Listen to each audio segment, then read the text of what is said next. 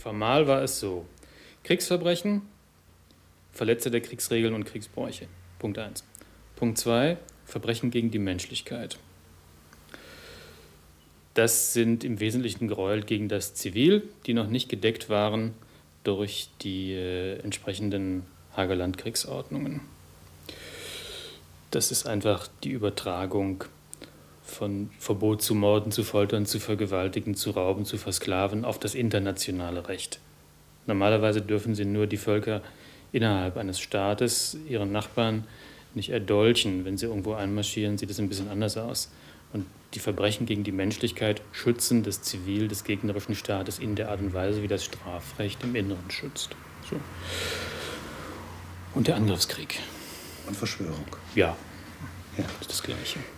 Jetzt ist Ihnen aufgefallen, sagen Sie, äh, dass äh, die Anklagen und die Art, wie die Urteile erfolgten, auf die Personen dieser konkreten Angeklagten nicht richtig passen. Man traut es ihnen nicht zu. Ja. Zunächst einmal bestreiten sie das alles. Da steht ein katholischer Ritter von Leb.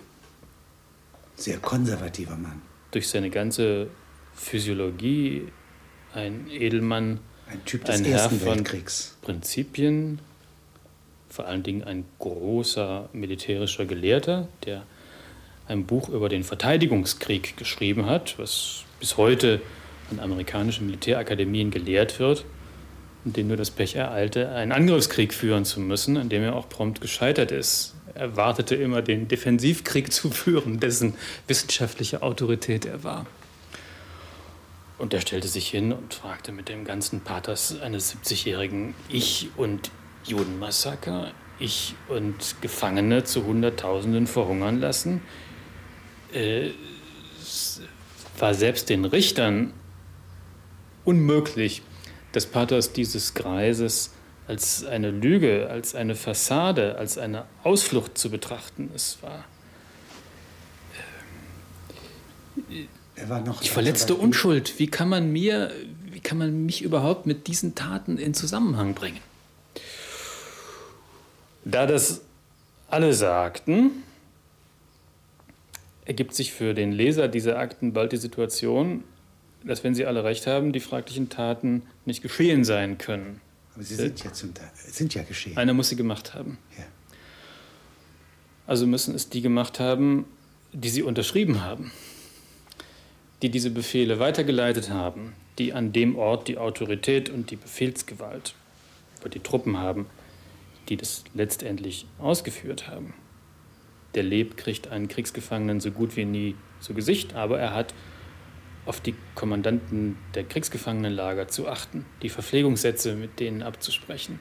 Also es ist seine Verantwortung. Was macht so ein Mann im Krieg? Also das ist ein relativ alter Mann, ja, ein Gelehrter, wie Sie sagen, und der führt einen eigentlich kleinen Stab, die sogenannte Heeresgruppe, die allgemeine Weisungen gibt, so die Oberleitung hat wie so ein äh, Oberschulrat, sagen wir mal. Ja, wenn das andere die Oberstudiendirektoren sind. Kann man das so sich vorstellen? Ja, ja, der Oberschulrat verteilt die Kreide und die Wandtafeln an die einzelnen Schulen. Generalisiert. Und äh, holt die Lehrer hinzu und äh, sagt vielleicht auch noch ein bisschen zum Lehrplan. Und dementsprechend ist ein Heeresgruppenchef, also das ist vom Range her ein Feldmarschall und es ja. ist die oberste Autorität, in der Regel ein ergrauter Haudegen, der mehrere Kriege mitgemacht hat, ein Vater, ein Patriarch, zu dem die Soldaten emporschauen, wie zu Moses und den Propheten. Und dieser von Leb marschiert jetzt mit seiner Heeresgruppe von Ostpreußen kommend ja, in Litauen ein und dann langsam auf Leningrad zu, schließt Leningrad ein, leitet diese als oberster Ancien Chef hier die Belagerung dieses Leningrad, in dem ja eine Menge Menschen verhungern. Ja? und hat eigentlich eine Gesamtverantwortung, die kein wirklicher Mensch tragen kann. Verstehe ich Sie so richtig? Er marschiert ziemlich wenig. Er sitzt meistens in seinem Stabsquartier und setzt nur kämpfende Einheiten zueinander in Verbindung. Die greifen an, die ziehen sich zurück, die kriegen eine Flugzeugstaffel, die kriegen eine Panzerdivision. Das ist das, er was er tut. Das letzte Wort sozusagen. Er kämpft nichts Konkretes. Der kämpft überhaupt nicht. Ja. Der disponiert die kämpfenden Einheiten. Jetzt nehmen Sie mal einen anderen Angeklagten, den General Hoth. Ja? Das ist ja ein Mann, äh, sie, äh, er wird beschrieben als klein, nervös, beweglich, ja, fröhlich unter Kameraden, ja, und ein Mann, der immer vorne führt, wenn er kann. Der sieht einen Gegner. Das ist ein Panzergeneral. Da sieht man nicht viel in einem solchen Panzer. Vor allen Dingen, er sieht, er sieht wenig zivil, er ist immer vorne weg und seine wesentliche Funktion ist es, fliehende Verbände einzukesseln. Also welche Gelegenheiten, Verbrechen zu begehen, hat eigentlich so ein Panzergeneral? Er macht wenig Gefangene, er kommt mit Zivil überhaupt nicht in Berührung. Solche Angelegenheiten wie Massenmord, Partisanenkampf, ein Panzergeneral hat mit Partisanen überhaupt nichts zu tun. Der kann gut sauber bleiben. Es sei denn, er kommt in schlimme Wetter, ist in der Defensive und muss zum Beispiel Panzersperren bauen, muss Betonriegel errichten. Das kann er mit seinen paar Panzerfahrern überhaupt nicht machen.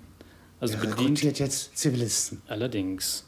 Und die vernutzt er bei dem Bau von Sperranlagen. Die müssen im Schnee, ohne Handschuh, ohne ordentliches Schuhwerk, 14-jährige, 15-jährige Mädchen Gräben in den Boden sprengen. Jetzt kommt feindlicher Beschuss. Machen. Ja, die Gefangenen sind gerade gut dazu, ja, ja, unter Beschuss weiterzubauen. Zum Beispiel, ja, natürlich. Er verschleißt das Zivil in dem Bereich, wo er mit seinem Panzer nicht mehr weiterkommt, wo er im Gegenteil die ihm nacheilenden Verbände stoppen muss. Und das schlägt für ihn die Stunde des Kriegsverbrechens. Er selber hat keine andere Wahl. Es bleibt ihm nichts übrig. Er meint, es tun zu müssen. Diese Ausflucht entspringt nicht einmal seiner Entscheidung, nicht einmal seinem Charakter, sondern wie er sagt, der militärischen Notwendigkeit. Jeder Panzergeneral würde es gleich tun. Er würde nicht das Kriegsrecht achten, aber den Krieg verlieren. Wie die Preußen sagten, Kriegsraison geht über Kriegsmanier eine, Barbarisi eine Barbarisierung, eine Radikalisierung und der Mann verwandelt sich in eine Bestie. Das liegt nicht an seinem Charakter. Das liegt auch nicht an Adolf Hitler. Das liegt an einer Situation, in die er hineinkommt und die er nicht mehr anders zu lösen weiß als mit den äußersten Mitteln. Wenn Sie so wollen, reagiert er aus Schwäche. Nun ist der übliche Einwand, wie kommt er denn nach Russland hin? Was hat er dort zu suchen? Warum müssen sich die Bauern seine Panzerkolonnen denn passiv gefallen lassen? Warum müssen sie es hinnehmen, dass ihre Töchter zu Schanzarbeiten hinzugezogen werden, dass ihre jüdischen Nachbarn von dieser Invasionstruppe massakriert werden, dass ihre Söhne, die in der Roten Armee sind und gefangen genommen werden, verrecken, weil für sie keine Nahrungsmittel zur Verfügung stehen?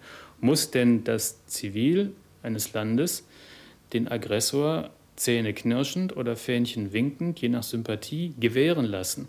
Hat es nicht ein Recht als Volk, die Aggression zurückzuschlagen? Das Kriegsrecht sagt nein. Aber das Kriegsrecht ist lebensfremd.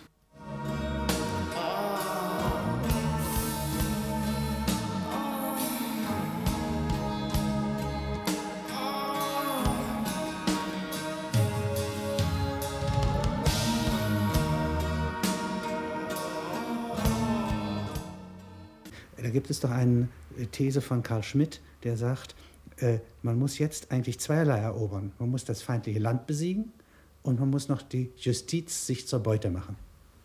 Man muss die Rechtsprechung erobern. Ja, der Karl Schmidt tut dies, um die Kriminalisierung, die der deutschen Partei nach 1945 widerfuhr, zu ironisieren und sagt, der Sieger ist nicht nur im Besitz der überwältigenden Macht, dem anderen nicht nur seinen Willen aufgezwungen, sondern er zwingt ihm auch nachträglich sein Recht, das heißt seine Sicht des Rechtes und der Gerechtigkeit auf. Infolgedessen bleibt von der übrigen Partei nur noch die Fratze eines Barbaren übrig.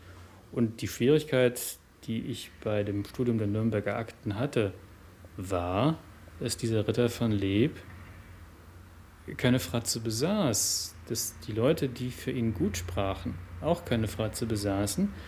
Das ist Zivilisationsmenschen also keine Maske herunterzureichen, weil sie keine Maske haben, schreiben Nein, Sie. es war ein hoch moralischer, anständiger, ethischer, gottesfürchtiger Greis, der gleichzeitig unwiderleglich die Verantwortung für die fürchterlichsten Verbrechen in seinem Vollzugs- und Kommandobereich autorisiert, geduldet, belobigt hatte. Und diese Dinge müssen in einen Kopf passen. Wie ist es denkbar im Kriege, dass der zivilisierte Normalmensch sich in eine fauchende Bestie verwandelt, die Verkörperung des Ausrottungsgedankens. Was ist sein Motiv? Wie häutet er sich vom Zivilisationsmenschen in dieses Instrument der Vernichtungswut?